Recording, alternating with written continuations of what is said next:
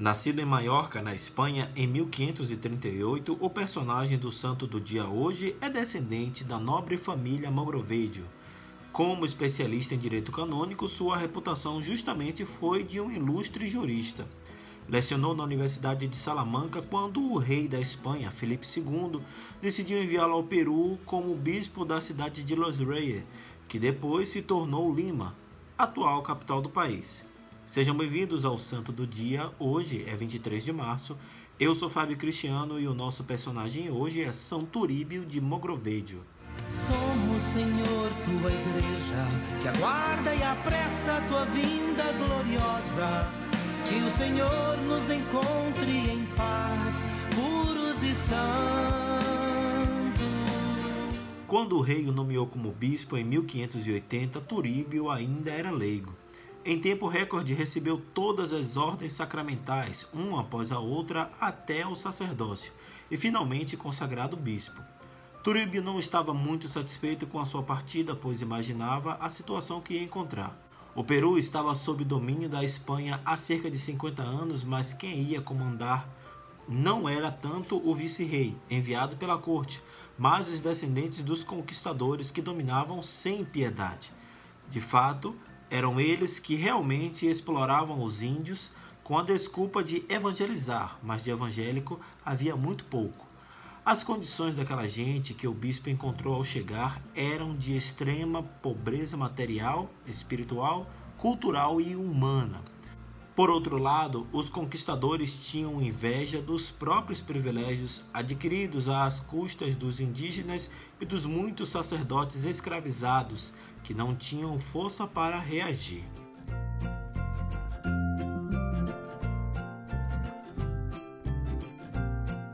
Tais premissas, iniciam os 25 anos de episcopado de Turíbio e de sua obra de grande reformador, que contribuiria com a primeira e verdadeira organização da igreja no Peru.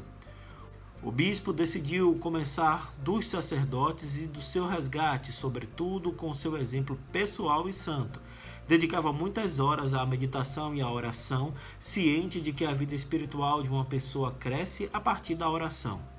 Além disso, ele se apaixonou pelos povos indígenas.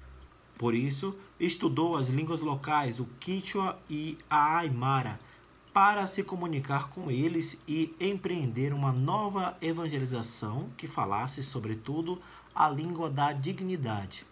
Turíbio fez com que todos os sacerdotes que trabalhavam no Peru também aprendessem as línguas locais, a ponto de até conseguir publicar o Catecismo da Igreja Católica nas línguas indígenas, além de espanhol. Pelo amor aos povos indígenas, o bispo passou cerca de 10 anos viajando pelo país, visitando os cantos mais remotos do seu vastíssimo território, milhares de quilômetros, indo até além das fronteiras peruanas. Turíbio converteu muitos nativos e administrou a crisma a três futuros santos: São Martinho de Porres, São Francisco Solano e Santa Rosa de Lima.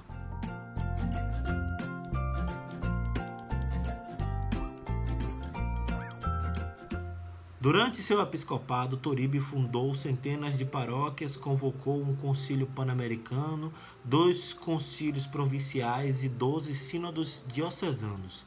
Quando a peste se abateu sobre o Peru, o bispo de Lima esteve na vanguarda entre os enfermos, dando-lhes tudo o que podia. Tudo isso naturalmente desencadeou a antipatia do vice-rei, que nunca ouviu comparecer às cerimônias da corte e dos conquistadores. Ele não se importava com isso, pois, como verdadeiro pastor, suas ovelhas eram os índios. São Turíbio de Mogrovejo faleceu em uma de suas viagens a Sana em 1606. Foi canonizado pelo Papa Bento XIII em 1726 e em 1983 São João Paulo II o proclamou padroeiro do episcopado latino-americano. São Turíbio de Mogrovejo rogai por nós. Mas o Senhor virá, ele não tardará, que eu seja santo, santo.